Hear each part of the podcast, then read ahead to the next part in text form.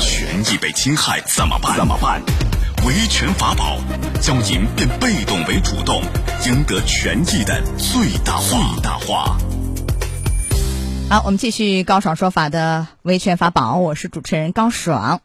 最近呢，这个江西上饶的陈先生啊，怀疑妻子出轨，就和三个女儿啊做了亲子鉴定，结果显示这三个女儿都不是他亲生的。找到妻子以后呢，对方却反问道：“血缘关系真的那么重要吗？”这个事儿让人刷新了三观啊！来，今天我们来讲一讲，邀请到的嘉宾是江苏正泽律师事务所杨旭律师。杨律师您好，哎，高老师你好，欢迎您。来，我们继续来听一听到底是怎么一回事。江西上饶啊。与妻子结婚十六年的陈先生发现妻子疑似出轨，先后与三个女儿做了亲子鉴定，结果呢显示女儿全都不是亲生的。更刷新三观的是妻子的回应，我们来听听这个妻子是怎么说的。现在小孩子叫叫爸爸叫了十几年，他都能做出这种事情来，你说他跟畜生有什么关系？我没有觉得，我没觉得我出轨，我不认为我出轨。血缘关系那么重要吗？别人没有人生的人不照样报吗？不以为然，还反咬一口，真的。如果不是记者的采访呀，我都不敢相信这是发生在现实中的情节。对于陈先生来说，这是一起人生惨剧。他现在已经起诉离婚了。这个事儿，这妻子说啊，这个我不认为我出轨，这血缘关系真的这么重要吗？你看看，反而有点反咬一口，刷新人们的三观啊，让人大跌眼镜。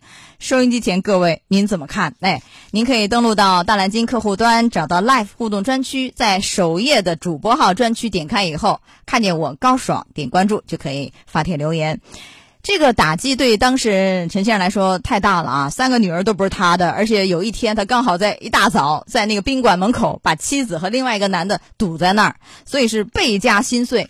那么现在陈先生已经起诉离婚了啊，法院会判离吗？像这样的案件，还是先是有可能，这个第一回起诉不离，再隔半年再起诉，这样的案件就一次性离的可能性大吗？杨律师，呃，这种情况下，我认为法院应该查明事实，一次性裁呃判决离婚。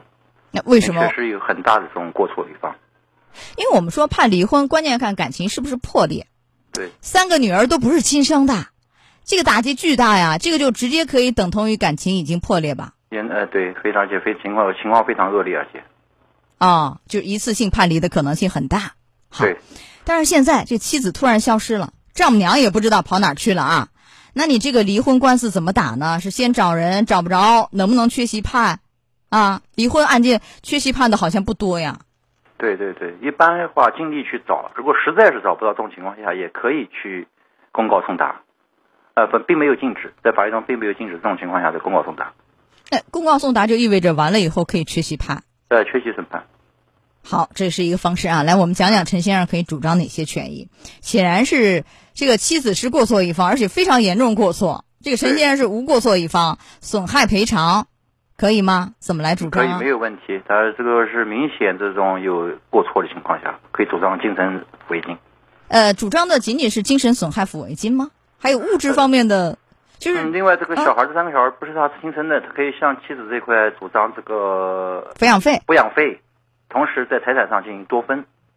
啊，对，三个孩子不是亲生的，可以向妻子主张，就是这十六年吧，婚姻是不是啊？所有抚养孩子的费用，但是这个举证有点难，有的没有证据啊，你这个会怎么办？会麻烦吗？按照按照个人个人的这个收入情况啊，收入情况来这个参照这种抚养费的标准去判决。啊，这也是可以的。可以。哎，有人就问，能不能管那三个孩子的亲爹来主张抚养费？这个行不行？就要孩子抚养费这一块管那孩子亲爹三个嘛？可以吗？嗯，这种情况没有遇到，但我觉得在法理上应该是完全可以的。那法理上是走得通的。但是不在离婚案件中处理。哎，这个要另案起诉啊？对，另案起诉。好，这是关于孩子抚养费这块。但我们说，损害赔偿这一块，精神损害抚慰金，对不对？可以啊。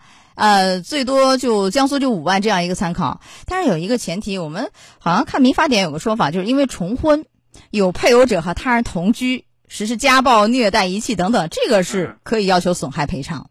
是的，你这个案件他当然出轨了，出轨能不能对号入座？比如重婚，这个案件是不是重婚，或者是不是有配偶者和他人同居，这两个能对得上吗？这种情况下 还完全不完全能对上，因为重婚的话和居他人同居。要明确证据的，没有这种证据情况下，还不能完全定义。你比如说重婚要有什么样的证据？以夫妻名义夫妻名义在一起生活，或者这个周边邻居长期在一起生活，呃，周边邻居都认为他是这个夫妻关系，一般这种情况下，这个可能涉嫌重婚，所以现在不好说这个妻子是否是重婚，对，是不是？但是要证据，哎，对，要有证据。有配偶者和他人同居呢，这个怎么来界定啊？那出轨肯定是出轨啊，但问题是孩子都生了同，居是不是也是不是？定那种关系，是不是与他人同居？也算不上。那为什么说算不上？呃，与他同居的概念就是说，去还是一样在一起共同生活这种概念。呃，如果一两次发生这种关系，然后生生的小孩，不见得就一定是同居所产生的。啊，对呀，所以那你看对不上，按照民法典这几条规定对不上，那还能主张损害赔偿吗？你又嗯，有其啊他重大过错，这个叫有其他重大过错，可以要求损害赔偿。可以要求。呃，那这个损害赔偿是怎么一个赔法？就我刚刚说，仅仅是那大概五万的精神损害抚慰金吗？那不多呀，还有什么样的损害赔偿的内容呢？嗯，这精神抚慰平常一般来说，您讲的也对，一般在五万块钱上下是比较多一点。呃，另外刚才讲的抚养费这块是大头，因为在财产上您多分，这是大头。除此以外就没有别的损害赔偿了，是不是啊？对对，没有直接的一种精神抚慰，但实际上财产多分这实际上就是一种赔偿嘛。但是像这样的案件，财产多分是怎么一个倾斜法呢？嗯，啊根据过错、过错情况，那这个过错情况很严重吧？一般是这嗯比例是怎么一个倾斜法呢？有多大比例的倾斜呢？叫嗯一个叫多，一个叫少。什么叫多啊一？种自由裁量的概念。以我们这种经验的话，一般这种情况下可以到三七。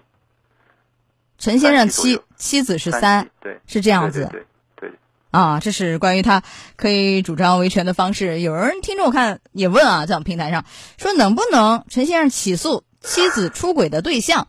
当然，这个我们说应该，您刚才讲了抚养费应该是可以，找着孩子亲爹可以。除了要抚养费以外，觉得出轨嘛，对不对？那我告你男方，这个其实是没有直接的道理可以向对方来主张吧没有？法律依据，除非是重婚，除非是重婚，不是重婚的话没有这种法律依据。啊，没有这样的法律依据。那这样的案件维权方面，您还有提示吗？嗯，在夫妻双方呢之间的话，虽然要要互相这个相敬如宾吧，呃，要对婚姻进行忠诚，呃，不能发生这种事情，呃，对嗯大对这个整个社会秩序，对这个夫妻双方，实际上都是一种很不好的一种行为。所以说，像陈先生这样要维权，就是一个是在离婚官司当中提出所有的刚刚我们讲这些诉求，一并就能解决。孩子抚养费是另外的，是吧？另外再打一场官司是吗？孩子抚养费啊在这里面也可以提出来，也可以，就所有这一系列的损失都可以在离婚的同时来主张，是不是？可以进行主张，没有问题。好的，也最后希望啊，这个婚姻当中的每一个人忠于婚姻。来，呃，到这儿结束我们今天的维权法宝，也非常感谢呃这个杨旭律师。好，杨律师再见。呃，高老师再见。